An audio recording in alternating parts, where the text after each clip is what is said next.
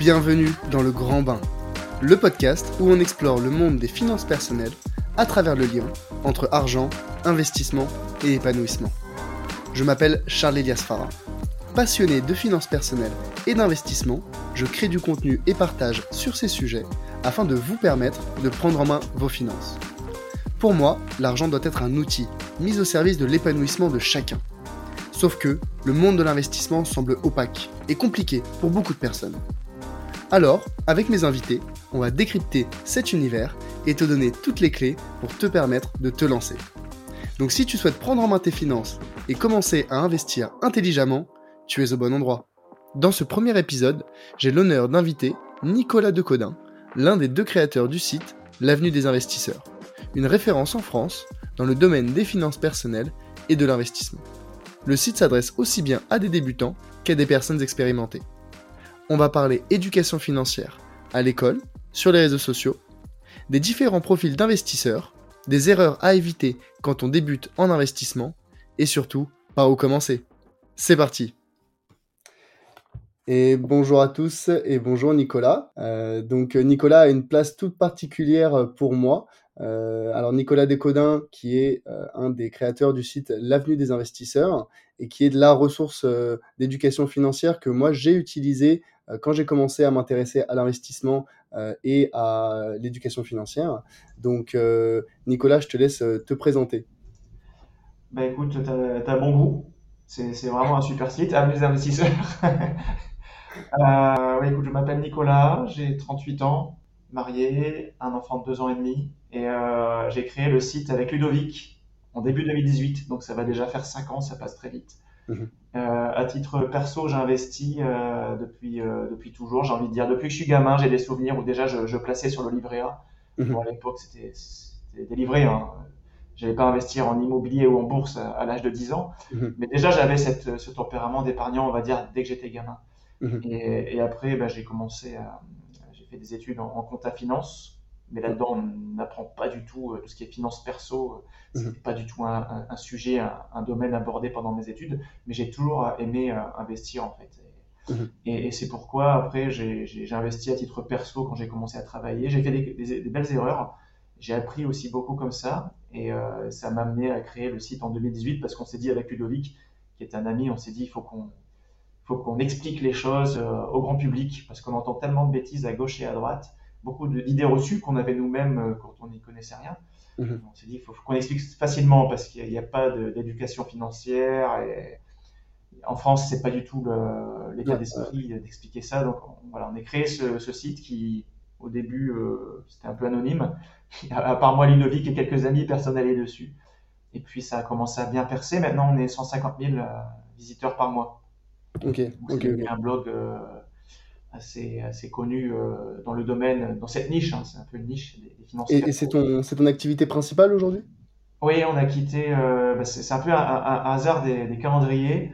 Ludovic, il était chercheur mhm. avant, maintenant il fait toujours un, peu de mission chercheur, mais il a, il a quasiment quitté ce domaine, chercheur en, biologie. et puis moi, j'étais capitaine militaire et, et j'ai quitté l'armée en 2020. Ah oui, donc c'est un grand écart là. Donc c'est le grand écart. Dans l'armée, j'étais quand même dans la finance publique. Ok. Mais ça n'avait euh, ça n'avait rien à voir finalement avec la finance perso. C'est vraiment deux mondes opposés. D'ailleurs, j'avais des, chefs qui étaient colonels ou généraux qui, en discutant avec eux, je, me rendais compte qu'eux-mêmes n'investissaient pas ou investissaient très mal. Et euh, ça n'a tellement rien à voir avec la finance publique. Et euh, donc oui, moi j'ai rejoint ma passion. Je, je voulais plus rester dans l'armée parce que je commençais à m'ennuyer, tandis mhm. que la, finance perso ça m'éclatait. Et, le site, je voulais le développer. J'étais frustré de ne pas pouvoir euh, plus le développer. d'écrire des articles le week-end, c'était pas suffisant. Et, et, voilà, donc je suis passé à fond dans le site. Et, puis même depuis depuis six mois, on, diversifie un peu nos activités parce qu'on donne maintenant des conférences en, en entreprise qui, nous sollicitent pour expliquer à leurs salariés comment, comment bien investir. Ok, ouais. Bah, ça, ça va vraiment être le focus de, notre, de cet épisode. Ça va être parler majoritairement d'éducation financière, de pédagogie, euh, de pédagogie sur ces sujets. Euh, on, va, on va évoquer notamment euh, comment, comment se former, les erreurs classiques à éviter peut-être quand on veut commencer à, apprendre prendre en main ses finances. Euh, et puis on va aussi parler de, de- d'éducation financière euh, sur les réseaux, ce qui se passe un petit peu en ce moment. Je pense que c'est un petit peu, euh, il y a des, y y a des discussions sur euh, ce que disent, euh, ce que, ce que peuvent dire des, des, des personnes sur les réseaux et comment il faut Il se, protéger et prendre des, ouais, des précautions il y a des bagarres, a Ouais, bagarres en ce moment, C'est un peu compliqué, voilà. Euh, écoute, euh, bah, très très bien. Moi, ce que je te propose, c'est qu'on commence euh, notamment sur, euh, sur l'éducation financière, comme, euh, comme tu as pu le dire. Euh, la première question que je voudrais te poser, c'est par rapport à euh, des pays anglo-saxons où la, les paroles est assez libérées sur euh, l'argent euh, et sur euh, l'éducation financière, sur euh, les revenus, les salaires. Pourquoi est-ce que selon toi, on ne parle pas d'argent en France?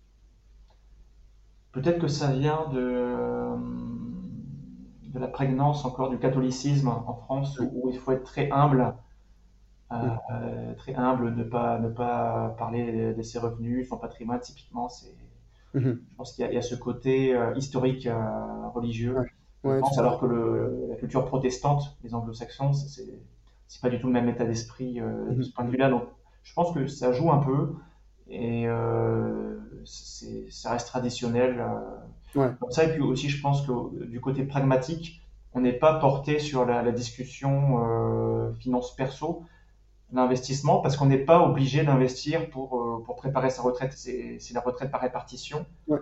en France. Donc de fait, euh, depuis des décennies, on se laisse porter, on se laisse vivre. Enfin, je dis on, généralement les gens, hein, les Français. Moi, Ouais. je m'inclus pas dedans, moi je me suis pris en main. Mais, euh, généralement, les Français se laissent, laissent porter, euh, se disent bon, c'est bon, il y a, l'État qui sera toujours là, qui, je cotise pour ma retraite, euh, la Sécu cotise pour, pour, pour, pour ma santé, j'ai des, des allocations chômage. Donc on est très couvé par l'État aussi.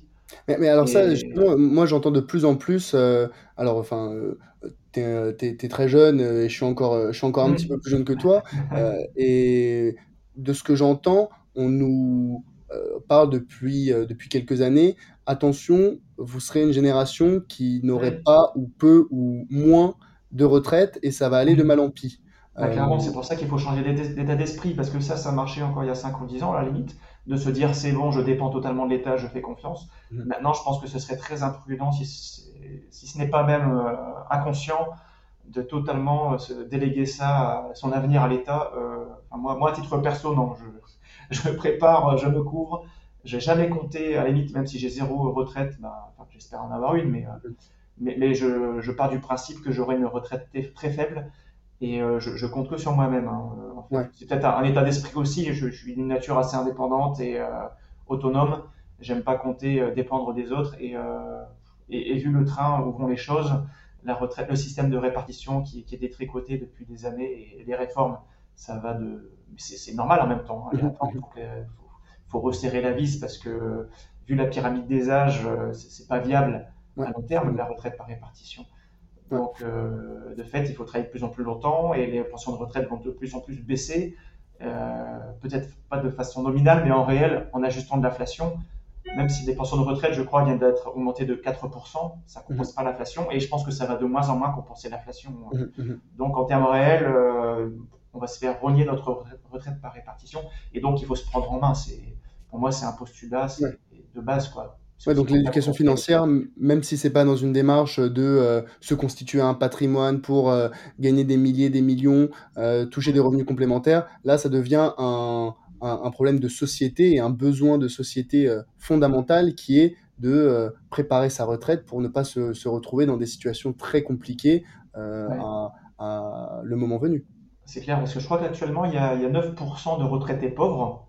C'est inférieur aux retraités, euh, aux, aux actifs pauvres. hein. Il y a un seuil de pauvreté, en fait. Et quand on regarde la population des retraités, il y en a 9% qui sont sous le seuil de pauvreté. Et quand on regarde les actifs, je crois que c'est 15 ou 20% des Mhm. actifs sous le seuil de pauvreté. C'est-à-dire qu'il y a plus d'actifs pauvres que de retraités pauvres. Mais je pense que ça va s'inverser au fil des décennies, ça va s'inverser. Il y aura beaucoup plus de retraités pauvres pour Mhm. notre génération. Dans, dans 30 ans, euh, 40 Ouais. ans, il y aura beaucoup plus de retraités pauvres qu'actuellement. Et puis c'est Déjà actuellement, on entend les retraités se plaindre, mais ça sera beaucoup, largement pire dans, dans quelques décennies. hein, Mais c'est ouais. vu le- Mais c'est surtout, euh, surtout que, bon, euh, être sous le seuil de pauvreté, euh, tu vois, à, à 30, 40, 50 ans, tu, tu peux éventuellement te reprendre en main et faire quelque chose. Mmh. Tu es le seuil sous le seuil de pauvreté à à 70 ans ou plus, Quand là, dépensé c'est pour difficile. travailler et pour avoir des revenus, ouais, c'est plus dur à vivre. Ouais, ouais, Ouais, ouais. il y a aucune solution pour, heu, puis tu as pas le temps de là là, vu ton horizon de de placement à 70 ans, ton espérance de vie, mathématiquement, tu as plus le temps de d'investir et d'avoir des revenus passifs et puis, puis oui, tu es plus à force de travailler et mais personne n'est dupe, je pense et heu, enfin, sauf ceux qui ceux qui veulent se voiler la face et et heu, être un peu dans bisounours, mais mais je pense que personne n'est dupe, ni même, heu, au niveau de l'État. Enfin, le gouvernement, avec la loi Pacte, a a créé le PER, le plan d'épargne retraite. Mmh mh. C'est pour encourager les les les Français à capitaliser pour leur retraite. Parce qu'ils savent très bien que la retraite par répartition, c'est voué à à fondre et il faut de plus en plus je pense que de plus en plus, on va être encouragés à se construire notre retraite par, capitalisation, un peu comme en Suisse avec les Mmh piliers, heu, retraite, répartition et capitalisation. Ouais. Là, en France, c'est pareil, il y aura un pilier capitalisation qui va prendre de plus en plus d'importance et que le gouvernement va nous encourager à développer. Alors alors depuis 2016, on a les des nouvelles mesures qui sont prises, qui sont mises en place par le gouvernement. Je penserai notamment à la stratégie nationale d'éducation financière, avec la mise en place de plateformes comme Mes questions d'argent ou heu, La finance pour tous. J'ai eu l'occasion de les parcourir ces plateformes, on en on en a discuté la dernière fois et hem, c'est vrai que, certes, elles apportent une heu heu, un certain vernis sur des grands sujets de sur les bases de l'éducation financière, mais heu, quand je me promenais dans les commentaires de ces sites, c'était des questions qui n'étaient pas du tout posées par des jeunes, alors que ces plateformes sont à l'origine à destination, des jeunes. Qu'est-ce que tu penses toi de ces, de plateformes? Ben, on dirait que ça rate sa cible effectivement. Moi, je connaissais à peine Mmh ces mh. sites. J'ai dû tomber dessus 2 ou 3 fois par hasard et heu, je me suis dit: «Bon, bah, j'ai» c'est des sites que j'ai parcourus en en 1 minute 30 en me disant: «Bon, ça part d'une bonne intention, c'est sympa, mais c'est pas rédigé de façon, heu, très» Ouais. je veux dire, quand on lit ça, je pense que les les gens lisent et ils lisent en diagonale ils passent à autre chose, quoi. Il y a une une façon de rédiger qui est pas qui est qui est pas très sexy et qui donne pas envie de s'attarder, heu, dessus malheureusement, donc je Ouais, pense que ça passe à côté de sa cible, malgré la bonne intention, c'est c'est Alors dommage. alors que, Ça manque heu de de concret, je pense, heu, c'est pas très activable, pas très concret. alors que là, on a parlé de de de la retraite et préparer sa retraite, mais il y a une multitude de bénéfices qui sont hyper importants pour la société et pour les particuliers, heu, à à avoir une bonne éducation financière. Heu, que ce soit, heu, améliorer son son son niveau de vie, préparer sa retraite, avoir, des des bases, sur, la gestion budgétaire, utiliser de façon plus intelligente son argent. Finalement, être un un maillon, heu, plus intelligent et plus efficace dans la dans la société. Heu, investir en bourse, c'est pas uniquement, heu, se générer, des des revenus, éven éventuellement des dividendes ou faire une plus-value. C'est aussi investir dans des entreprises dans lesquelles on croit, qu'on a envie de soutenir et c'est aussi soutenir finalement, la croissance économique du pays. Ouais, ouais, effectivement, c'est bon pour tout. C'est bon même en termes de, bah, du budget, tu l'as dit, mais également en termes de de risque crédit. Il y a Mmh mh. tellement de d'accidents d'incidents de Ouais. de de surconsommation, de Mmh mh. de gens très endettés avec des des crédits à conso et heu, ils sont sous la vague. Heu, rien que pour ça, sensibiliser à au budget, de d'expliquer: «Attention, bah, ça peut paraître évident pour nous, mais c'est pas forcément évident tout pour tout le monde, mais on a des revenus, il faut pas consommer plus que ses revenus, heu, faut faut Ouais. bien gérer son budget» et bon, c'est facile à dire quand on gagne très bien sa vie, certes, mais quand j'ai commencé ma carrière, j'étais pas beaucoup plus haut que le SMIC, heu, Ouais. en 2005. J'étais pas beaucoup plus haut que le SMIC et j'arrivais à à gérer mon budget et j'épargnais pas énormément, mais je je tenais mon budget.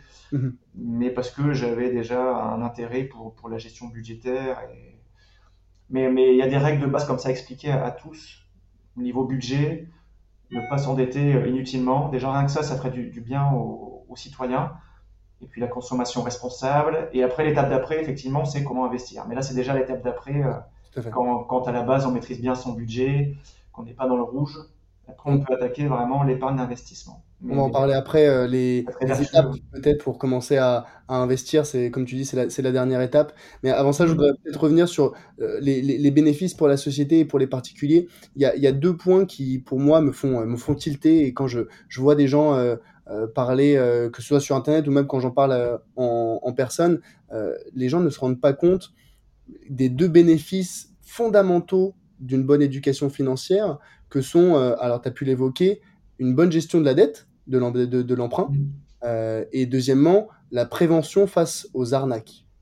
Et ça, c'est quelque chose qui me, qui me titille et que j'ai envie, euh, à chaque fois euh, que, que, que j'ai des personnes qui me contactent et qui me disent Ah, ben on m'a parlé de telle opportunité ou autre. Et juste, les gens ne se rendent pas compte parce qu'ils n'ont pas euh, de, Ah, de n'ont pas les base, de référence, d'ordre de grandeur. Euh, Hmm. mais euh, alors, on, va évoquer les, les- les deux sujets. Peut-être commençons par, euh, par, par la dette, mais la, le, le surendettement des, des ménages. Moi, j'avais vu là des, quelques chiffres que euh, le, le, euh, il y avait de moins en moins euh, de surendettement, donc de dossiers de surendettement qui étaient, euh, qui étaient ouverts, euh, mais que les, les, les, les foyers, les particuliers, euh, s'endettaient enfin, de, de plus en plus. Donc il y a moins de surendettement, il y a de plus en plus de dettes. Euh, que- enfin, est-ce que c'est est-ce que c'est témoin selon toi d'une bonne euh, d'une bonne éducation financière de s'endetter? Bah, disons, s'endetter pour euh, des actifs qui font se revaloriser comme, comme de l'immobilier, ok, c'est bien. C'est Ouais. très bien de s'endetter pour investir dans l'immobilier ou des actifs qui, qui Ouais. prennent de la valeur sur le long terme. Ouais. Maintenant, s'endetter pour des crédits conso pour acheter euh, des télés ou des iPhones ou des je ne sais quoi, bon là, c'est là, c'est pas bon. Enfin, c'est des- céder trop facilement aux sirènes de la, la société de consommation et c'est clairement, clairement pas bon. Alors, c'est bon si on est actionnaire Apple ou actionnaire. de- Il faut des gens qui consomment, mais, euh, mais enfin, c'est. Ouais, donc si je te suis, ouais, donc si je te suis, on a euh, la bonne dette et la mauvaise dette. La Mhm. bonne dette, c'est utilisé pour acheter des actifs ou euh, des, des, des produits qui vont euh, prendre en valeur avec le temps, euh, que ce soit Mhm. des actions, de l'immobilier. Enfin, alors s'endetter pour des actions, c'est pas peut-être pas la meilleure chose, mais pour de l'immobilier, faire, le, faire utiliser l'effet du levier, ça peut Mhm. être quelque chose de pertinent. Et, et la mauvaise dette, c'est, comme tu dis, le crédit consommation pour euh, s'acheter une nouvelle télé, pour euh, s'acheter un nouveau téléphone. Là, c'est simplement vivre au-dessus de ses moyens. C'est Mhm. clairement vivre au-dessus de ses moyens. Je veux dire, moi, j'ai jamais acheté un truc quand, quand j'étais un peu au-dessus du SMIC. J'ai jamais acheté euh, un truc qui était en dehors de mes moyens. Je me disais, bon, si j'ai pas les moyens d'acheter, hors de question que je fasse un crédit conso. Je vais épargner ce qu'il faut pendant 6 mois, 10 mois et je l'achèterai quand, quand j'aurai l'argent sur mon, mon livret A, quoi. Mhm, Hein, mhm. Ouais. Donc, c'est c'est beaucoup de, de- de questions de discipline et euh, d'être fort mentalement et de pas céder aux sirènes de, de la consommation. Et, et puis j'ai aussi des grilles, euh, peut-être tout à fait personnelles, mais euh, je me disais, euh, j'ai tel salaire, je vais pas dépenser plus que, que 6 mois de salaire pour m'acheter une voiture. Par exemple, je gagnais 1000 euros par mois, bah, ma voiture que j'achèterai, ça sera 6000 euros. Pour moi, ça devrait pas dépasser 6 mois de salaire, quoi, une voiture. Ok, Si je gagne 3000 euros par mois, ma voiture, ça, je pourrais monter jusqu'à 18 000 euros. Voilà. Et- mais on monte, je vais pas m'acheter péter plus haut que mon cul, comme on dit euh, familièrement.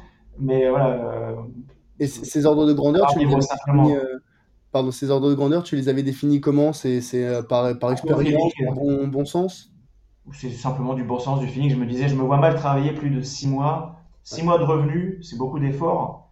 Euh, voilà, maximum, je mettrais 6 mois de revenus pour m'acheter une voiture. Je vais faire 2 ans de revenus comme certains. J'en voyais certains en régiment, c'était assez drôle. Je voyais des soldats qui gagnaient à peu près le SMIC et qui s'achetaient des, des voitures, de- des grosses voitures de sport, euh, sans caricaturer, mais des voitures à 20 ou 30 000 euros d'occasion. Mhm. Pendant ce temps-là, le colonel qui commandait le régiment, qui gagnait moins 5 fois euh, les revenus du soldat, lui, il, il était dans une C2, dans une Citroën de base à 5 000 Ouais. euros. Voilà, c'est vraiment, alors que c'était pas du tout le même pouvoir d'achat, niveau de vie.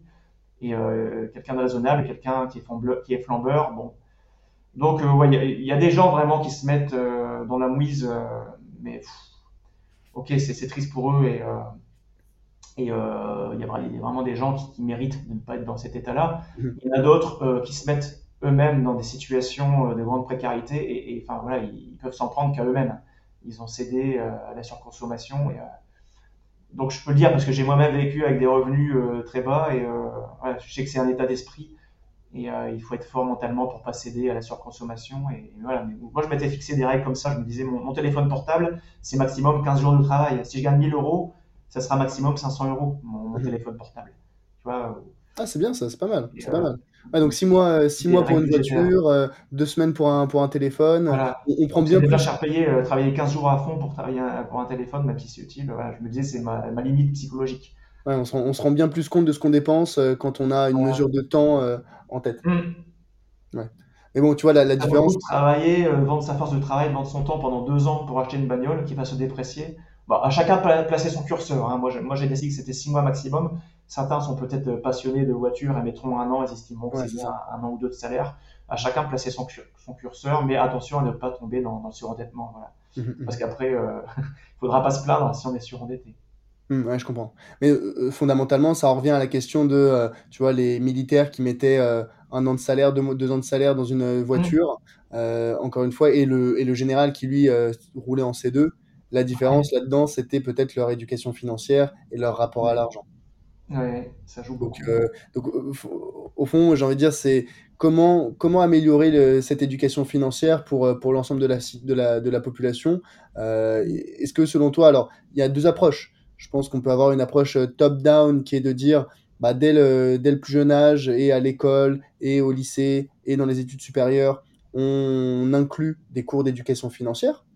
Ou il y a l'approche bottom-up qui est de dire bah non, ça va venir euh, de la population, des professionnels du secteur, des particuliers euh, qui vont euh, partager et, partager une, vision, partager comme ce que tu fais finalement avec, avec l'avenue des investisseurs, qui est de vouloir éduquer au maximum à partir de votre petite expérience.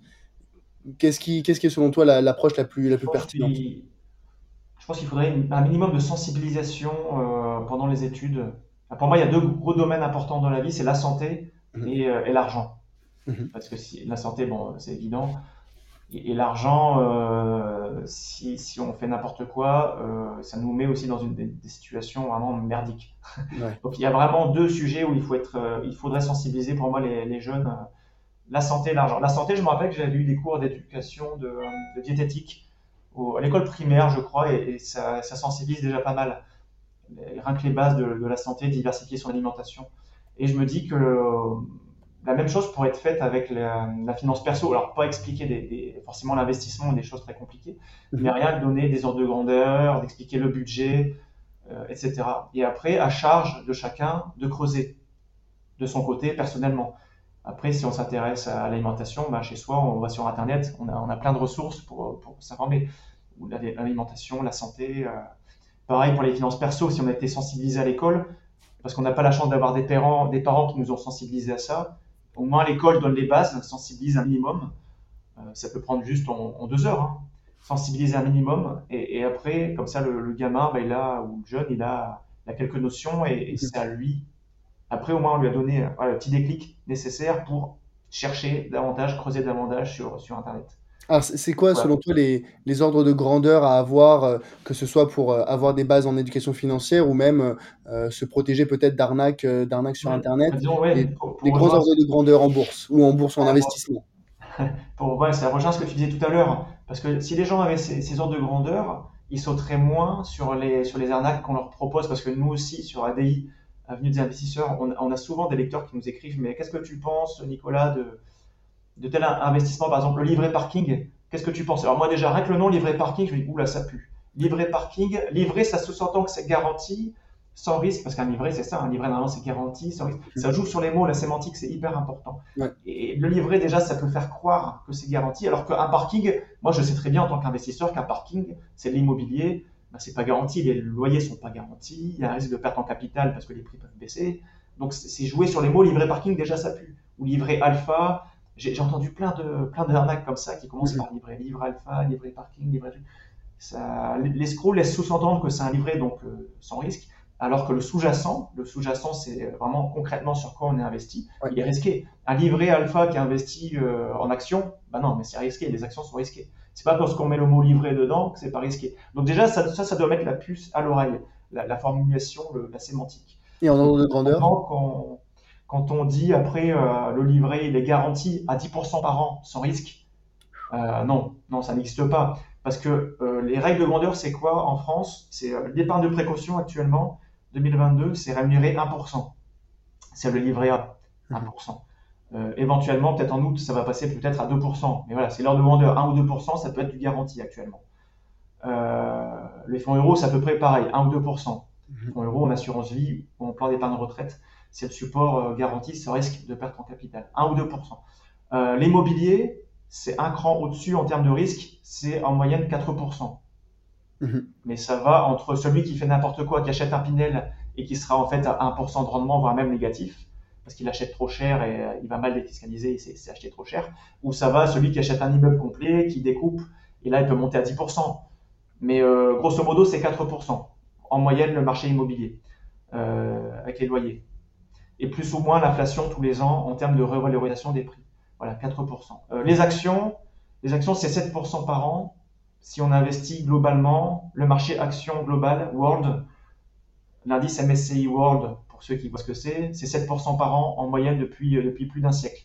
Avec des hauts et des bas, il y a des années où ça baisse, comme actuellement, à l'heure où on parle, je crois qu'on est à moins 15% sur le, MSCI World depuis le début d'année. Mhm. L'année dernière, en 2021, on était à plus 31%. Mhm. Il y a des hauts et des bas, mais en moyenne annuelle lycée, c'est plus 7% par an. En sachant que c'est des actions, c'est risqué. Donc, quelqu'un qui dit c'est du 10% par an sans risque, non, c'est pas possible. Moi-même, je, je m'y connais bien. Si c'était sans risque, bah, j'investirais à 10% sans risque plutôt que d'investir en action à 7% avec du risque. Clairement. Ça être fou pour. Euh, donc, donc voilà, ça, ça doit mettre la puce à l'oreille. Si on vous dit que c'est sans risque et que c'est très rentable, 10%, mhm. non, c'est pas possible, c'est forcément risqué. Donc vous avez affaire à un, escroc si on vous dit que c'est sans risque, très liquide et euh, avec un bon rendement. En fait, chaque investissement, il y a trois critères le rendement, le risque et la liquidité. La liquidité, c'est la disponibilité. Est-ce que j'achète, je vends, je récupère rapidement l'argent? On ne peut pas avoir à la fois du haut rendement sans risque avec une bonne liquidité. Ça n'existe pas. On ne peut pas avoir l'argent, enfin le, beurre, euh, du beurre. et la crénière. Donc voilà, ça, si on a ces ordres de vendeur en tête, on ne se fera jamais arnaquer et, euh, on essaye. Donc, garantie 1 à 2%, c'est le livret A, mmh. fonds euro. Quand on rentre dans du risqué, il y a l'immobilier un petit peu moins risqué, mais c'est du 4% en mhm. moyenne. Et la bourse, qui est le level au-dessus en termes de, risque, mais aussi en termes de rendement, c'est du 7%, 8%. Voilà. Mhm. En, tendance, long terme. En tendance long terme, exactement. D'année en année, on peut avoir euh, des, des, des, variations. Comme tu dis, l'année dernière, c'était euh, c'était plus 28%, euh, 30% les actions. et cette année, ça se passe beaucoup moins bien. là, par rapport, je pourrais revenir sur quand tu dis oui, quand on vous parle de rendement garanti à 10%, euh, alors justement là, c'est des, des pseudo euh, des pseudo professionnels qui communiquent euh, justement et leur objectif c'est bah, de finalement ramener rameuter des, personnes qui n'ont pas cette éducation financière ce vernis de leur promettre des, rendements qui paraissent hyper intéressants et de profiter de leur de leur manque de connaissances. Ça m'amène justement sur le sujet de l'éducation financière qui est partagée sur les réseaux sociaux. Et alors, euh, on, a, on, a, pu l'évoquer précédemment, il y, a des, il y a des débats assez houleux en ce moment euh, sur, sur les réseaux à cause d'influenceurs qui pourraient parler euh, de, de rendements garantis ou, ou, pas, hein, mais avec des rendements qui sont, qui sont délirants. c'est quoi le danger fondamentalement pour, pour le consommateur qui, est, qui est la cible de ça et, et qu'est-ce que ces créateurs de contenu cherchent à, à obtenir? Ben, disons que pour cartonner, il faut soit jouer sur la peur, mhm. soit euh, au contraire vendre du rêve.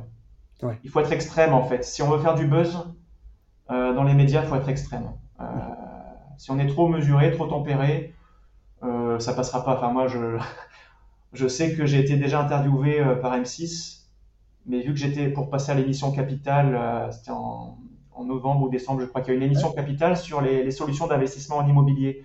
Et là-dedans, il y a eu le, sujet du crowdfunding immobilier. Il y a notamment Omnity et Brix, pour ne pas les citer.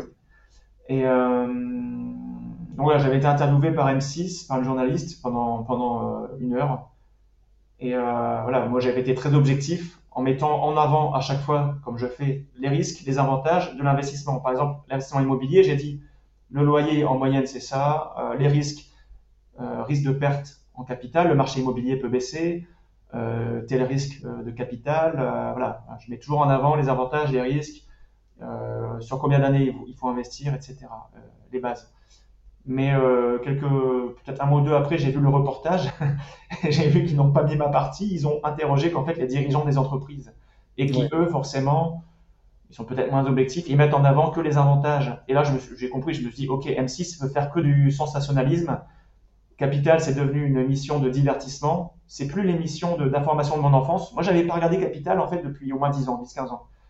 J'avais des souvenirs du Capital où c'était sérieux, euh, vraiment magazine d'investigation, objectif, euh, vraiment de l'information, du travail de journaliste. Quoi. Mmh, mmh, mmh, Et là, je me suis dit, oula, on est tombé bien bas. Maintenant, j'ai l'impression que c'est juste du sensationnalisme.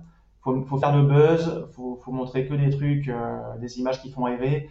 Et je me suis dit, c'est un scandale parce que là, on n'informe pas l'épargnant. Tous les épargnants, après, j'en ai, ai plusieurs qui m'ont posé des questions. Ils se sont dit, ah, mais c'est génial, j'investis, il y a 10% de rentabilité et euh, c'est génial, il n'y a aucun risque, 10%. Et, là, j'ai dû rappeler, dire non, mais attention, euh, l'immobilier, ça reste, ça reste euh, risqué. Mhm. Risque de perte en capital, risque de loyer impayé, etc. etc. Donc voilà, c'est quasiment criminel tous ces influenceurs ou ces médias qui, pour faire le buzz, font rêver, vendent du rêve, ou inversement, d'autres sont dans le catastrophisme et exagère en disant que c'est la fin du monde, le complotisme, euh, faut tous acheter des fermes et des fusils d'assaut, euh, des fusils de chasse pour se défendre. C'est un peu les deux extrêmes. Et, du coup, quand, quand, on est modéré et, objectif, ben on, a moins de, on fait moins de buzz, donc on, passe moins dans les médias. Enfin, on a quand même la chance de passer dans, dans plusieurs euh, journaux sérieux comme Le Point, Les Échos, Contrepoint, voilà. Mhm. Mais, mais on fera jamais le buzz, je pense, parce que on est, on est assez modéré et assez, assez objectif dans nos. Alors que alors que c'est finalement cette information-là qui est la plus, la plus pertinente et le plus, qui est la plus dans l'intérêt de l'épargnant. Euh, c'est vrai, que ouais, j'ai pu, pu regarder Capital euh, ces, ces, derniers temps et euh, après, je crois, toutes les émissions, il y avait sur les réseaux du, du buzz par rapport à des scènes, à des, à des moments où ils interviewaient des gens qui disaient des choses un peu, un peu absurdes, des, des, des, des investisseurs qui se plaignaient de oh là là, mon je, je, je, gagne que 20, 20 000 euros par mois à cause de, avec, mon, avec mon parking euh, en plein Paris, c'est un scandale. Euh, et en fait, c'est uniquement pour faire réagir. Euh, mais derrière, c'est un peu comme la télé-réalité. Dans la télé-réalité, on va mettre dans les maisons, on va enfermer dans les maisons des, des gens qui sont extrêmes, qui pour faire le buzz. C'est pas les gens, les gens veulent ça, on dirait. Les gens veulent pas vraiment investir. On dirait beaucoup veulent s'amuser en fait. Beaucoup veulent s'amuser et prennent l'investissement pour un jeu. Et nous, c'est pas du tout notre approche, que ce soit toi, bon père de famille ou ou moi, à plus investisseurs, nous, c'est l'investissement long terme, euh, raisonnable, rationnel, et euh, on n'est pas du tout d'en faire un coup. Beaucoup de gens cherchent simplement à faire des coups, en fait. pour eux, investir, c'est faire des coups, c'est le casino. Et, nous, non, c'est pas du tout notre approche. On, s'adresse à des gens plus euh, rationnels, on va dire, mmh et qui mmh veulent investir raisonnablement, avec un bon couple rendement-risque. Donc, on explique toujours quel est le rendement attendu. Et ça, c'est avec à l'appui des séries statistiques longues de plus d'un siècle et, quel est le risque en face. Mhm. Mais euh, voilà, parce qu'on est objectif et on s'adresse à un public, euh, je pense, euh, rationnel. Mais il y a tellement de Français, la plupart des Français, je pense, qu'ils veulent s'amuser et, c'est le casino. C'est pour ça que une certaine, on va pas la nommer, mais une certaine influenceuse en crypto, il y a eu une bronca contre elle sur LinkedIn. Là, je vois encore des messages, un nouveau post qui est passé hier et qui dit que c'est de l'arnaque. Soit elle est incompétente et elle ne sait pas, elle le sait pas, ou soit elle est malhonnête parce qu'elle explique qu'en crypto, il n'y a pas de risque, on investit 300 euros par mois, on sera millionnaire dans X années. Elle ne met pas en avant les risques en fait. Elle, dit juste investissez à fond, c'est génial, c'est hyper rentable. Ok, ok, mais il faut rappeler les risques en face. Mhm. Et d'ailleurs, euh, ça a divisé de, ça a fait divisé par trois euh, les cryptos euh, en, l'espace de six mois, enfin le Bitcoin notamment, alors que c'est la reine des cryptos la moins volatile, divisé par Euh, voilà, ces gens-là, ils sont hyper dangereux parce que nous, on est avisés. Donc, on sait, on sait évidemment que les, cryptos, c'est risqué. Mais la plupart des Français, euh, ils n'y savent rien. Ils, n'ont pas l'ordre des grandeurs dont on vient de parler. Et donc, euh, ils entendent la dame dire Mais c'est génial, investissez, vous allez devenir riche. Bah, ils font tête baissée parce qu'ils n'ont pas été sensibilisés au risque. nous, par exemple, les cryptos, on a fait un dossier complet sur la venue des investisseurs. Euh, c'est énorme. Déjà, c'est un dossier, c'est une Bible, ça, fait, ça fait 20 pages. Et on met bien en avant les risques. On explique déjà que c'est volatile, avec des courbes, on montre la volatilité, ça peut baisser. Et ça, on l'a rédigé il y a six mois, avant la baisse. On n'a pas attendu que ça baisse pour le dire. On a déjà, il y a six mois, quand c'était au plus haut, à 60 000 dollars le, Bitcoin, on disait déjà, attention, effectivement, ça monte fort ces dernières années, mais il y, a il y a aussi des cracks. Regardez, il y a plusieurs cracks crypto. Et donc, on recommande d'investir maximum 5% de notre patrimoine, 5 ou 10% maximum en crypto-monnaie, parce que c'est risqué. Tandis que si on écoute ces influenceurs sur LinkedIn, YouTube, euh, etc., qui n'ont aucun agrément d'ailleurs, ils font du conseil sans aucun agrément de l'AMF, l'autorité des marchés financiers, c'est interdit, et ils font du conseil. Et euh, mais ces gens-là, si on les écoute, bah allez-y, mettez tout votre patrimoine dedans, c'est génial. Enfin, bref, on a vraiment euh, des gens qui sont, pour nous, c'est des rigolos. Mhm. Des rigolos, mais malheureusement, ils sont beaucoup suivis parce que les Français n'ont aucune base, aucune connaissance. Donc, il faut déjà être un peu compétent soi-même pour se rendre compte, en fait, si quelqu'un en face est un rigolo ou un compétent, Mhm. quelqu'un de compétent. Il faut déjà avoir quelques connaissances, euh, sinon on n'est pas en mesure de juger. Donc, euh, je jette pas la pierre aux Français qui suivent euh, ces, ces gens-là. Je jette plutôt la pierre à ces gens-là qui, qui se font passer pour des gens compétents et qui veulent influencer, alors que c'est des c'est limite criminel pour nous. Ouais. et, et pour moi, il y a, il y a- pour nous, pour toi comme pour nous, on a un devoir vis-à-vis des épargnants de, de- de rappeler les risques à chaque fois et, euh, et aussi de tirer la sonnette d'alarme et, et quitte à passer pour des chiants ou des vieux jeux ou des, gens qui n'ont rien compris, on est des, des ringards parce qu'on n'a pas compris, soi-disant, Mhm. alors qu'on fait que rappeler les risques et, et c'est même une réglementation, c'est obligatoire au niveau réglementaire de rappeler les Ouais, risques. ça. Ouais, c'est mais le, le, le- voilà, il y a non-assistance à personne en danger. Moi, j'estime, si si on dit rien, j'estime qu'il y a non-assistance à personne en danger. Ouais, je comprends. Non, mais je suis complètement aligné avec toi là-dessus. Et euh, donc, pour, euh, pour rappel, le couple, il y a un couple qui ne divorce jamais, c'est le couple rendement-risque. Et ça, les, les, les Français, tout le monde doit le, le garder en tête. Euh, à rendement élevé, risque élevé. Et ça, ça ne dérogera pas. Et ça revient avec ce qu'on disait tout à l'heure sur les, les pseudo-livrets garantis à 10%. Ça n'existe pas. Euh, et par rapport aux, aux influenceurs qui partagent sur, sur les réseaux, je suis d'accord avec toi. Il y a un, il y a un, il y a un devoir de prévention qui est euh, hyper fort. Et encore une fois, parler des cryptos, parler de, de la bourse, c'est très bien. Euh, c'est dans une démarche de, de démocratisation de l'investissement. Et finalement, euh, le- l'objectif, je- j'aime à croire, hein, j'aime à croire que l'objectif sous-jacent, il est, il est bon, il est fondamentalement de, euh, de, de, de partager, de démocratiser ces sujets. Mais comme tu dis, il y a une façon de faire et de rappeler euh, les risques, surtout quand on parle de sujets comme les crypto-monnaies, qui sont euh, l'actif aujourd'hui parmi les actifs les plus volatiles du marché. Euh, c'est euh, c'est- fondamental. Et, et je me posais la question, et alors on avait très brièvement évoqué euh, le sujet la dernière fois qu'on en avait parlé, quel est le rôle de l'AMF, donc de l'autorité des marchés financiers, hein, c'est le, le gendarme des marchés financiers en France, quelle est son, son, son- sa position par rapport à la communication sur les réseaux sociaux? Mais ils sont très, euh, très discrets. hein. J'ai en tête juste un- une sanction contre Nabila, Mhm. Euh, l'influenceuse Nabila, euh, il y a quelques années, où elle avait vanté justement, elle avait vanté l'investissement en crypto-monnaie sans, sans dire attention, c'est risqué.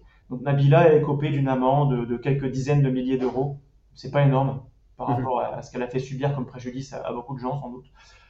Euh, Probablement mais, moins euh, que ce qu'elle avait gagné avec l'opération. Et probablement Ouais. moins que ce qu'elle avait gagné avec Ah, voilà. l'opération. Hmm. Peut-être qu'elle avait gagné 100 ou 200 000 euros en, en, en vantant, en faisant de la pub pour un service de crypto-monnaie, et elle a peut-être eu que 30 000 euros d'amende, donc pour elle c'était rentable finalement. Et, du coup, bah, euh, plein d'influenceurs font ce calcul coût-risque-bénéfice. Ils se disent, bon, ben, mon bénéfice il est énorme en, faisant ma pub pour des cryptos ou pour des trucs. euh, mon bénéfice il est énorme. Et le risque, bon, il y a une chance sur 100 pour que je me fasse taper les doigts par la, euh, par l'AMF. Et s'il me tape les doigts, ça sera inférieur à ce que j'ai gagné, donc c'est pas grave. Voilà, c'est.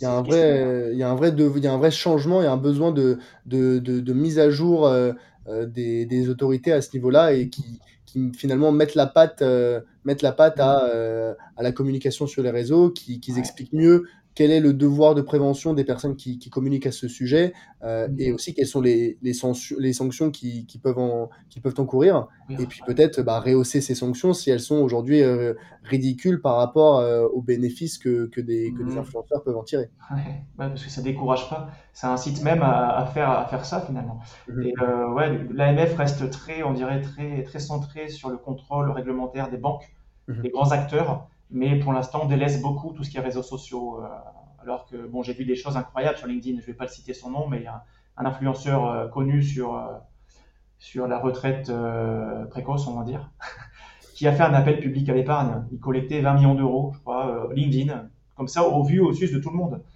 20 millions d'euros pour, pour investir en crypto. Et il récupère, il récupère l'argent des, de, de monsieur et madame tout le monde pour investir en crypto. Et ça, c'était juste avant la chute, à mon avis, il doit pas être très bien, là. Et, euh, et voilà, et, et mettez voilà, déjà, premièrement, il faisait un appel public à l'épargne, c'est interdit, parce qu'il faut être société de gestion pour pouvoir faire ça. Lui, il n'est rien, il n'est même pas habilité par l'AMF, il n'est rien, c'est pas une société de gestion. Et deuxièmement, euh, en plus, il ne mettait pas en garde sur les risques. Il faisait des posts en disant venez, donnez-moi l'argent, je vais les investir, regardez, on fait des retours sur investissement de 30% euh, par an, ça, va dépoter, on va tous devenir riches. Voilà, donc euh, c'est incroyable. Moi, je ne l'ai pas fait, mais je sais que certaines personnes ont alerté l'AMF. Et bon, on dirait que ça n'a pas été suivi d'effet parce qu'il il, continue de sévir. Moi, il m'a bloqué parce que j'avais simplement fait une remarque sur son post LinkedIn en disant attention, c'est risqué, euh, mis en garde au moins euh, sur les risques. Et puis, est-ce que, est-ce, que euh, est-ce que tu peux faire ça réglementairement? Est-ce que tu as le droit de faire ça? C'est un appel public à l'épargne. Il m'a bloqué. Bah il m'a bloqué sur LinkedIn. Donc, je ne sais pas ce qu'il devient, mais j'ai bien peur qu'il sévisse encore. Et bon, Ouais, ouais, bah c'est, le problème, c'est qu'ils savent qu'en plus, toi aussi, tu es un petit peu présent sur les réseaux, tu es actif, tu as une bonne communication, tu es, euh, euh, dans une démarche euh, bah, de, de pédagogie, d'éducation financière, et tu as une petite communauté quand même, hein, avec l'avenue des investisseurs, vous, vous êtes assez connu en France, donc il sait que tu as une certaine position d'autorité sur les réseaux, et donc que toi, tu, sans critiquer, mais fasses des remarques de prévention sur mmh. ces posts, forcément, ça dessert son business. Et, euh, donc, très clairement, il se dit bon attends euh, Nicolas, euh, je sais que si des gens si des gens le, suivent et qui voient ce qu'il écrit sur mes posts, ils vont pas vouloir investir chez moi. Bon bah je le mm. bloque tout simplement. Après il y a des gens qui sont tellement cupides ou moutonniers qu'au contraire ils vont se mettre contre moi alors que, que c'est moi qui les défends. Ils comprennent pas que, que je défends finalement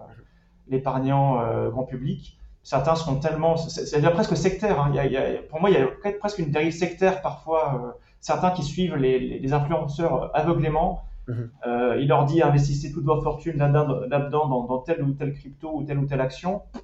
Certains euh, vont suivre aveuglément et, et du coup, bah, si quelqu'un s'oppose, dit attention, c'est une secte, bah, ça va devenir le méchant en fait. Alors qu'on est là pour protéger, on va devenir, pour certains, on est les méchants. Hein. Bon, tant pis. ouais, ouais, je vois. Ouais. Dans une démarche de, on veut, on veut protéger l'épargnant et, euh, et, finalement on se prend, euh, on se prend des, des, coups de fouet. Ouais. Mais certains sont lucides, certains comprennent. Au moins, on aura sauvé quelques personnes. Et ceux qui comprennent pas, ils sont tellement aveuglés. Euh, c'est bien presque une religion, une secte. Et bon, on ne peut plus rien faire pour eux. Ce sont des âmes damnées. bon bah, on est là pour sauver toutes celles qui restent. Et heureusement, Dieu merci, c'est la majorité. Euh, et donc voilà, donc ce que, ce que j'en retire, c'est l'éducation financière sur les réseaux, euh, c'est délicat, on peut le faire dans une démarche de démocratisation, mais il faut prendre des pincettes et il faut surtout rappeler les risques associés aux différents investissements. Euh, mmh. parce que, encore une fois, tout le monde est concerné. Et, et quand on dit que tout le monde est concerné, bah, ça, m'amène à, la question suivante. selon toi, Nicolas, pour qui est fait l'investissement? Est-ce que c'est fait pour tout le monde? Bah, nous, clairement, oui. Euh, on a créé d'ailleurs ADI, Avenue des investisseurs, on l'a créé pour ça, en, disant euh, que tout le monde mérite de bien gérer ses finances personnelles, tout le monde mérite de, s'enrichir finalement. Tout le monde mérite de se construire un patrimoine sain, de le développer. Et, et c'est pas réservé à l'élite, parce que parce que souvent, il y, a quand même un, un biais, c'est que souvent, ça reste un peu euh, dans des milieux élitistes cet investissement, ça dépend aussi des parents et comment on a été éduqué. Moi, j'ai pas été éduqué pour épargner, j'ai vraiment dû apprendre de zéro. Mes parents, n'y connaissent rien du tout. Et je me dis que mon fils, lui, en revanche, mon fils, il commence super bien. Il a deux, ans et demi. Il a déjà une assurance vie avec des trackers, euh, donc des, fonds indiciels en action. Il est déjà à plus de 20% à peu près. et euh, voilà, il commence super bien sa vie. Et parce qu'il a, il baigne dans ce milieu, il a de la chance. Mais euh, tout le monde n'a pas cette chance-là. Et du coup, on a créé un site pour que ça serve à tout le monde. on se rend compte que forcément, il y a forcément un peu plus de gens aisés qui consultent notre site, parce que quand on a plus d'argent, ben, on a plus de besoin de gérer l'argent. Mais on a des gens vraiment de tout niveau. Il y a des gens qui commencent à zéro euh, quasiment, qui ont juste 1000 euh, euros en livret A et qui débutent, qui ont, qui ont dans la vingtaine. Donc on a un public qui est entre 20 ans et 80 ans. Et c'est pas le même, les mêmes problématiques qu'à 80 ans. C'est plutôt des enjeux de transmission de patrimoine à cet âge-là. C'est drôle de voir qu'on a aussi bien des jeunes de 20 ans, 30 ans qui veulent développer leur patrimoine, beaucoup de quadras aussi, des quinquas, etc. Et à partir de 60 ans, ça devient des gens qui veulent transmettre leur patrimoine, mais vraiment de tous horizons. On a des gens aisés, des gens plus modestes, mais clairement, oui, c'est le but pour nous. Euh, il faut que tout le monde mérite tout le monde ait la meilleure information et pas juste ceux qui accèdent aux meilleures banques de gestion de fortune à partir de 10 millions d'euros où là on a du bon conseil, mais aussi euh, bien avant cela, euh, il faut que tout le monde ait la meilleure info. Ouais, donc c'est pas. Euh, on n'a aucune chance de développer son patrimoine. Même, on a tous commencé à zéro, sauf ceux qui ont la chance d'être nés avec une cuillère en argent dans la bouche et qui ont directement, dès la naissance, un bon patrimoine. Mais, mais sinon, euh, les gens, 99% euh, des gens commencent de zéro. Et, donc, pour ces gens-là, il faut, il faut un guide. Et, notre site, il est construit comme un guide pratique, finalement, pour commencer de zéro et, et progresser euh, tranquillement. Ah, très, très sincèrement, moi j'ai commencé avec l'avenue des investisseurs quand j'ai commencé à m'intéresser à ce, à ce sujet. Et c'est vrai que c'est complètement disponible et accessible à des personnes qui n'y connaissent rien. Donc, mmh. euh, qu'on parte de zéro ou même qu'on ait un, petit vernis, moi encore aujourd'hui, hein, euh, qui, qui, commence à avoir une petite expérience, ça m'arrive ça, de retourner sur ton site pour, me, pour continuer à creuser des sujets que j'avais pas creusés auparavant. Euh, et, et, et, finalement, c'est extrêmement pédagogique. c'est bien si le résultat est à la hauteur de ce qu'on voulait, parce que c'était vraiment l'effet recherché quand on rédige les articles. À chaque fois, je me dis, j'écris, c'est comme si ma mère va lire l'article. Ma mère, elle n'y connaît rien. Et si ma mère comprend l'article, c'est bon, je me dis tout le monde comprendra. Et euh, voilà, c'est l'effet qui était recherché. Donc si le résultat, et là, c'est. Ouais, ouais, très sincèrement. Donc finalement, l'investissement, c'est euh, c'est fait pour tout le monde et c'est pas tant une question de revenus euh, parce que encore une fois, on parle d'investissement, mais on investit avec une, une capacité d'épargne et l'épargne, ça reste la différence entre nos revenus et nos dépenses. Donc on n'est pas obligé de gagner des, des, millions d'euros pour, euh, pour épargner, mais par contre il faut, euh, il faut contrôler, euh, il faut gérer ses dépenses, gérer ses, ses budgets. Mmh, voilà. Ouais, donc donc c'est même pas une, question de, de, patrimoine non plus. Ouais. Dès qu'on a 10 euros de capacité d'épargne par mois, on peut déjà faire quelque chose. Ouais, avec toi, selon toi, avec 10 euros, on peut commencer? Bon, on peut pas faire grand chose, mais il faut un début à tout. Moi, j'ai commencé à épargner, peut-être c'était que, que 30 euros par mois sur mon PEL quand j'étais quand j'étais jeune. Mhm. C'était juste sur le PEL, le livret A. Et après, quand j'ai monté en salaire, forcément, j'avais une meilleure capacité d'épargne. Mhm. Et là, j'ai attaqué l'assurance vie, le PEA, etc. Mais euh, dès le début, faut prendre, euh, faut se mettre euh, dans le process, dans la discipline. Faut une épargne régulière. Et forcément, c'est pas la même force de frappe qu'en gagnant plus, mais c'est déjà se mettre dans une bonne habitude, un, bon rythme. Et, et, à partir de là, après, ça sera naturel en fait. Ouais. On épargne de la même façon qu'on est 100 euros par mois épargné ou 1000 euros par mois ou 10 000 par mois finalement. On est sur les rails, c'est la même façon. On va épargner X% en fonds euros, Y% en actions, Z% en immobilier. C'est juste les sommes, les sommes, qui changent, mais la discipline et, les règles et les méthodes, c'est les mêmes. Et, encore une fois, peut-être une, une, bonne méthode. Moi, quand je, je, réponds à, je réponds à des questions à des personnes qui veulent être conseillées sur euh, la gestion de leurs dépenses et, de leurs investissements, euh, quelqu'un qui arrive à une capacité d'épargne aujourd'hui peut-être de 100 euros par mois, euh, ce, qui est, ce, qui est, ce qui est déjà très bien, euh, juste en ayant une bonne gestion de ses dépenses et en suivant, en faisant des budgets, en identifiant les postes de dépenses qui sont peut-être superflus chaque mois, voire même inutiles. Je, mhm. moi, je suis, euh, je suis étonné, enfin, et, la, et, la, personne en face aussi à chaque fois quand on parcourt ses dépenses et ses budgets du, du, mois, que on identifie, on arrive à identifier des, des abonnements téléphoniques qui étaient euh, euh, toujours actifs alors qu'ils n'utilisaient plus, euh, ils plus la ligne, un abonnement à la salle de sport qu'ils n'utilisaient pas. donc il y a un certain nombre de dépenses qui peuvent être comme ça éliminées rapidement. Et puis ensuite, vraiment mettre à disposition, utiliser son argent pour des choses qui sont vraiment importantes pour nous, ça permet d'identifier ensuite des, des, postes de dépenses ou des, des, dépenses au cours du mois, 10 euros, 20 euros, qui nous semblent un peu superflu et ok, euh, mm. ok à faire, mais qui à la fin du mois, quand tu regardes, ah ben en fait, il y a 100, euh, 200 euros qui sont partis euh, dans, dans, des dépenses qui sont pas ni qui m'ont fait plaisir, ni qui sont utiles. Et en fait, comme ça, tu peux bah, dégager 100 euros de capacité d'épargne en plus par mois et tu as mm. doublé ta capacité d'épargne sans changer ton train de vie. Ouais, c'est clair, il y a toujours des marges de manœuvre en fait. On se rend compte, on a mis un fichier Excel sur, sur ADI mm-hmm. dans la rubrique outils et c'est un simple Excel avec une ligne par poste de dépense. Et si on remplit ça, on se rend compte, OK, alors mon budget, il y a X% de mes revenus qui partent là-dedans, X% là-dedans, Y% là-dedans. Et on peut se dire, effectivement, est-ce que, est-ce que ça vaut le coup de mettre autant pour ce poste budgétaire qui ne me satisfait pas trop? Je vais plutôt récupérer ça et le mettre dans ce qui m'éclate le plus, un, un autre poste budgétaire ou simplement en épargne. Mhm.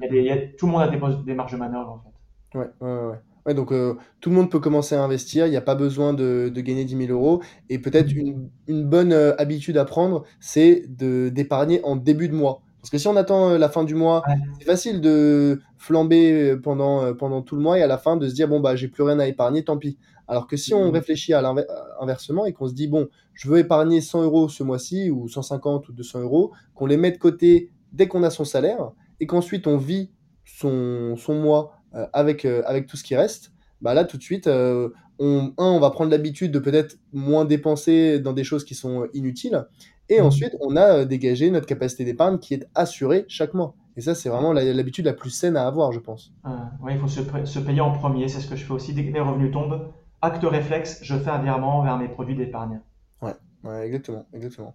Bah, ça justement, dans ce cas-là, par où, par où peut-être, heu, on pourrait il faut commencer selon toi quand on veut, heu, commencer à à bien prendre en main ses dépenses? Alors l'investissement, c'est peut-être, heu, justement la la dernière étape, mais mais par pour selon toi, ça commence, ça commence où une bonne gestion de de de ses de ses finances? Bah, déjà, faut faut savoir ce qu'on veut, quels sont nos nos projets. Ouais, est-ce qu'on a déjà suffisamment en épargne de précaution, en livret A? Mmh faire simple, hein, on va dire l'épargne de précaution, c'est le livret A. Heu, pour ceux qui sont éligibles, ce qui est bien aussi, c'est le LEP, le livret d'épargne populaire. Ouais. C'est comme le livret A, c'est une épargne disponible, c'est sans risque, sauf que ça rémunère, heu, plus que le livret A. C'est Combien? 2,2 mais il faut être revenu modeste. Bref, tout ça pour dire qu'il faut déjà une épargne de précaution. Pour nous, c'est 3 mois de dépenses de côté, qu'on met soit en livret A, soit en livret d'épargne populaire, si on a droit au livret d'épargne populaire. Heu, une fois qu'on a les 3 mois d'épargne de précaution, on est serein, on peut commencer à investir. Alors pourquoi, heu, pourquoi le livret A, heu, est-ce que c'est une question de liquidité? Voilà, c'est pour le côté sans risque et la liquidité. Là, clairement, c'est pas pour le rendement, hein. On se rappelle les les 3 critères pour évaluer un investissement, c'est rendement, risque, liquidité. Le rendement de livret A, bah, c'est faible, c'est 1% Ça va peut-être augmenter avec l'inflation, mais c'est à 1% actuellement. Risque, liquidité, en revanche, c'est top. 0 risque et heu, une super liquidité. On récupère l'argent quand on veut. Donc l'épargne de précaution, c'est pas fait pour le rendement, c'est fait pour le sans risque et mh. pour la disponibilité. Mmh Une fois qu'on a son épargne de précaution, heu, l'équivalent de 3 mois de dépenses, ça suffit, hein. Si si vous dépensez deux 2 000 € par mois, vous mettez 6 000 € de côté, heu, voilà, faut pas épargner outre mesure en épargne de précaution vu que c'est un faible rendement. Et là, on va chercher le rendement ailleurs, donc euh, en actions, en immobilier. Et en fonds euros pour la partie qu'on veut sécuriser. Si le projet, c'est d'être, euh, d'acheter sa résidence principale et donc il faut un apport euh, dans deux ans, ben là, je vais mettre cette somme-là sur le fonds euro. Mais est-ce que je veux épargner à long terme pour d'autres projets, par exemple les études des enfants dans 15 ans ou pour euh, ma retraite dans 30 ans Là, je vais pouvoir investir ça en actions et en immobilier. C'est ce Mmh qui est il y a plus de rendement sur le long terme. On a dit 4% à peu près l'immobilier et 7% les actions sur le long terme. Plus de rendement, mais du risque. Mais vu que le risque, il est lissé dans le temps, les actions, l'immobilier, c'est très risqué sur deux ans. Moi, j'investirais pas là-dedans sur deux ans, c'est trop risqué. Mais sur longue période, sur 10 ans, 20 ans, 30 ans, on n'a encore jamais vu de, de période de 10 ans, en fait, où ça baissait. Mmh Si on mh. prend une période de 10 ans, n'importe quand dans le temps, ces 100 dernières années, il me semble qu'il n'y a aucune période de 10 ans qui était baissière.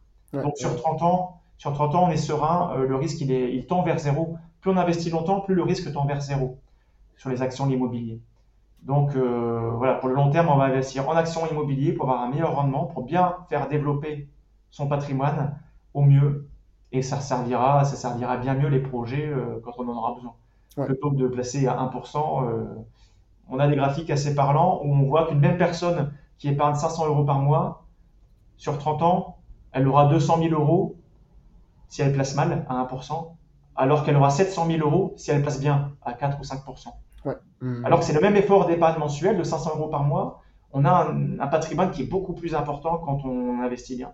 Ouais. Et donc ça permet de partir en retraite 10 ans plus tôt, ou ça permet de, de réaliser plein de rêves, euh, voilà, ça, ça, change tout. Alors qu'on a pris juste à l'instant T, là actuellement les gens qui nous écoutent, ils prennent juste à l'instant T une décision, ils se renseignent 2-3 heures, et ça changera tout sur une échelle de 30 ans, ça changera tout. Ils pourront partir 10 ans plus tôt en retraite ou réaliser des, des projets qu'ils veulent faire dans, dans, dans, 20 ans, dans 30 ans. Mmh. C'est énorme. Ça rapporte beaucoup plus que de faire 3 heures sup au boulot.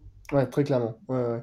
Donc, euh, donc, si je résume, c'est d'abord l'épargne de précaution et ensuite euh, se définir un portefeuille d'investissement diversifié, Mmh. investi euh, investir dans l'immobilier, dans les actions, dans des obligations et avoir une, surtout une vision long terme de ces investissements pour euh, éviter, pour réduire le, le, risque de marché. Le risque de marché, on rappelle, hein, c'est euh, le risque que l'ensemble du marché soit, euh, soit dans le rouge pendant une, une certaine période de temps, comme on est, comme c'est le cas aujourd'hui.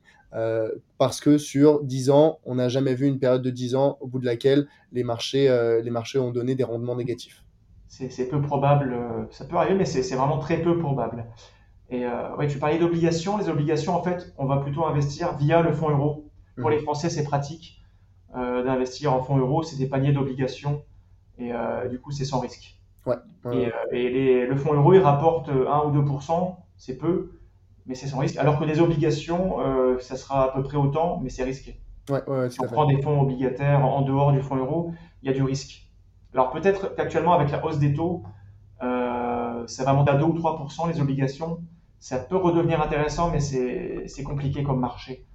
Et le plus simple, c'est d'investir en obligations via le fonds euro. Alors là, peut-être une étape que je, que je, je glisserais entre euh, l'épargne de précaution et euh, le fait d'investir, c'est le fait de se former. Alors là, il y a plein de ressources euh, qui sont disponibles, que ce soit l'avenue des investisseurs, qui pour moi et pour beaucoup de gens est une, est une bible. Est-ce que tu as d'autres ressources d'éducation financière euh, qui sont selon toi euh, pertinentes pour des gens qui euh, bah, veulent prendre en main leurs finances, mais là aujourd'hui tu vas voir quelqu'un, un, néophyte, un débutant, et tu lui dis bon bah mets de côté six mois de, tes dépenses. Il va te dire ok, je comprends. Maintenant, investis, investi, à travers une assurance vie, à travers un PEA, et achète des, ETF et achète des actions. là, c'est un petit peu plus, un petit peu plus compliqué sur s'il n'a pas de, de, de background. Euh, quelles ressources est-ce que tu pourrais euh, recommander? Alors sur nos sites, il trouvera les, guides pratiques pour investir en immobilier et en actions, etc. Des guides pratiques qui expliquent à chaque fois tout en détail, avec des exemples concrets, des chiffres, en expliquant la fiscalité. Euh, il peut aussi t'écouter. il peut écouter certains podcasts. Et sinon, les forums. Moi, j'aime bien les, forums avec des échanges avec des investisseurs. Il y a quelques forums en France très, très, très calés, très pointus et de discuter, de voir les, gens discuter entre eux. Et euh, ça permet de, voir concrètement comment on investit. Et par exemple, on a, euh, et c'est là que j'ai commencé, le, en 2007, je crois, je suis arrivé sur ce forum, ou en 2009, le forum hardware.fr, mhm. la catégorie épargne. Si on tape dans Google HFR, HFR comme Hardware Forum, euh, HFR épargne, on tombe sur le topic épargne. Et c'est moi d'ailleurs qui, qui ai rédigé une bonne partie du topic. Et euh, ah, c'était en 2015, je crois, quand j'ai pris ce topic. Mais il y a, y a, plein d'échanges avec des gens, qui, des investisseurs, comme tout le monde, monsieur et madame tout le monde, quoi. Et, euh, et, ça permet de, si on suit ça pendant un mois ou deux, les discussions, ça permet de mieux comprendre. Mmh. Pour moi, c'est un bon, un bon média pour, pour apprendre. Moi, j'ai beaucoup appris sur ce forum euh, euh que j'ai fréquenté à partir de 2000, 2009 de mémoire. J'ai beaucoup appris dessus euh, à travers les échanges. Et c'est comme ça que je suis monté en compétence parce que dessus, j'avais des, y a des gens très pointus, euh, des gestionnaires de fortune notamment, qui, qui interviennent. Et au, au début, j'y comprenais pas grand chose, à vrai dire. Ouais. Mais au fur et à mesure, on comprend plus en plus. Et puis, et puis ça devient clair. Et après, il faut pratiquer. Hein. C'est comme tout. Si, si on regarde quelqu'un qui roule en vélo, euh, ça paraît simple. Et ça peut pas être compliqué.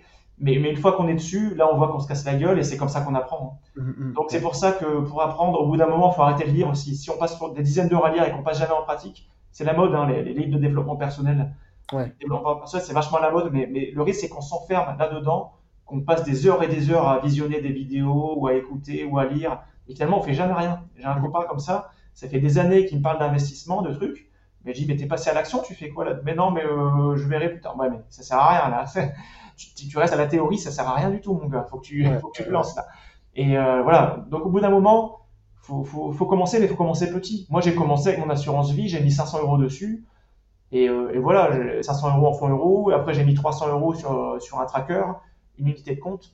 Et, c'est comme ça que j'ai découvert la volatilité. Et c'est vraiment comme ça qu'on apprend le mieux, en fait. Mmh, mmh. Là, on apprend le, on se familiarise avec l'outil, l'assurance vie. On voit vraiment concrètement ce que c'est. On fait des arbitrages on comprend ce que c'est, les versements, etc.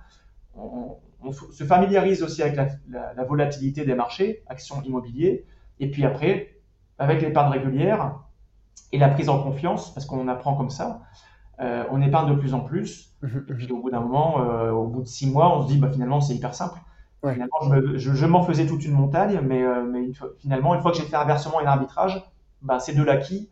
Et maintenant, euh, je monte sur mon vélo et, et je roule facilement sans même me dire comment. euh, je mets mon pied gauche d'abord, mon pied droit devant. Non, c'est naturel. C'est comme marcher ou courir. Maintenant, c'est naturel, on réfléchit plus. Et c'est pareil pour l'assurance vie, l'immobilier, la bourse. Mhm. Une fois qu'on se lance, mais petit, hein. Faut pas commencer à investir en bourse avec 100 000 euros ou tout votre patrimoine, mais commencer avec une petite somme. À partir de 500 euros, c'est possible. Et même 100 euros, c'est possible. Et Ouais, puis après, ouais. vous verrez, euh, vous Ouais, mais petit à petit. Tu, tu vois, une des, une des difficultés principales des personnes qui veulent commencer, euh, et c'est une des questions qu'on me pose euh, le plus souvent, c'est comment savoir si c'est le bon moment pour commencer à investir? Parce qu'on entend toujours, ah oui, mais attends, là, la bourse, elle baisse, donc euh, c'est peut-être le moment d'acheter. Ah, mais elle va peut-être continuer à baisser. Et puis, bah, si ça monte, ah oui, là, la bourse, elle est trop haute, faut attendre que ça baisse. Donc, on finit par être dans un attentisme on Mmh. ne, on ne- on ne- où on ne passe jamais à l'action. Donc, euh, comment savoir euh, si c'est le bon moment pour, euh, pour commencer à investir? C'est une, question euh, classique, mais, mais ouais, tout le monde se la pose. hein. Moi-même, au début, j'avais tendance, quand j'étais débutant, j'avais tendance à timer le marché.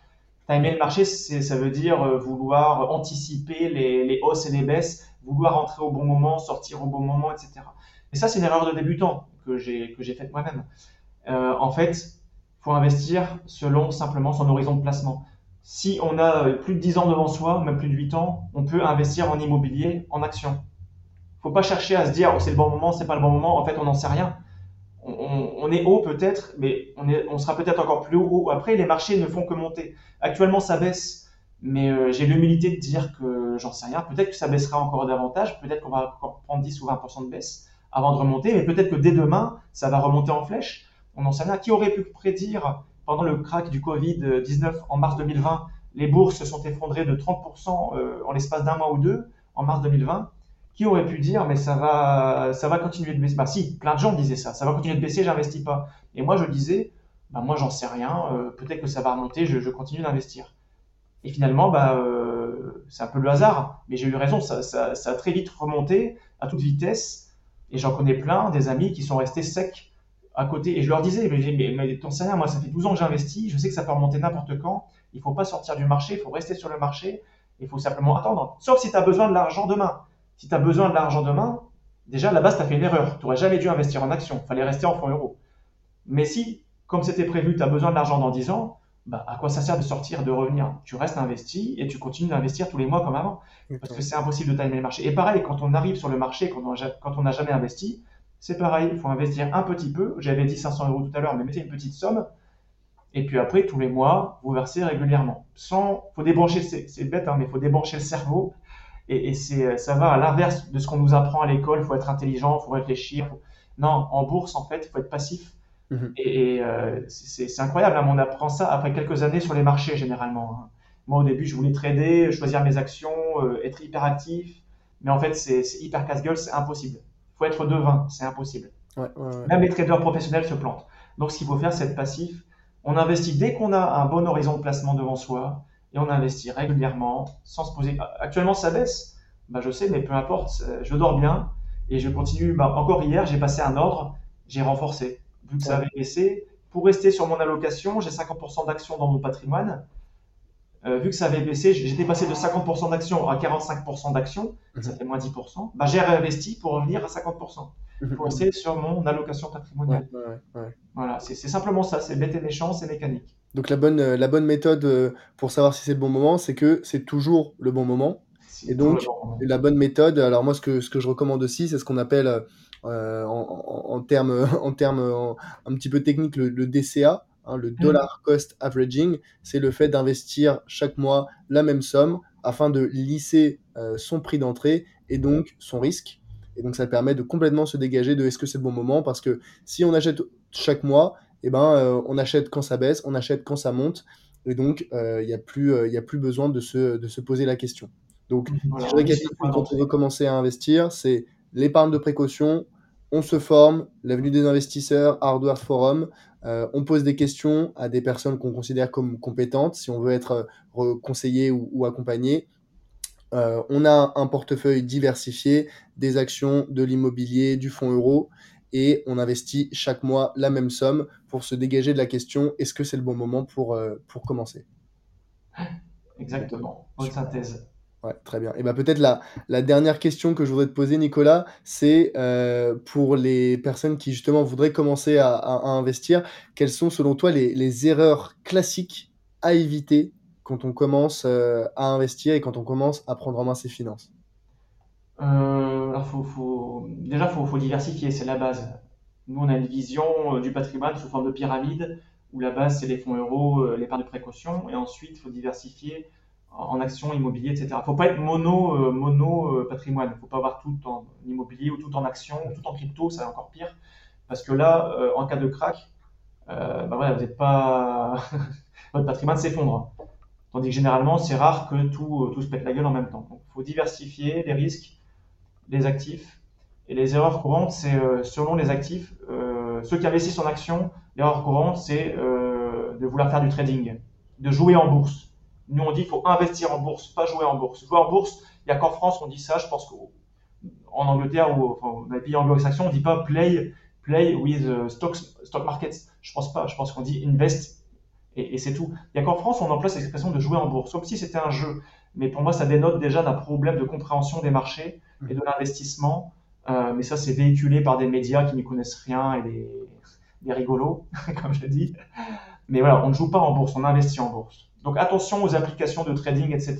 Euh, ça fait faire des bêtises.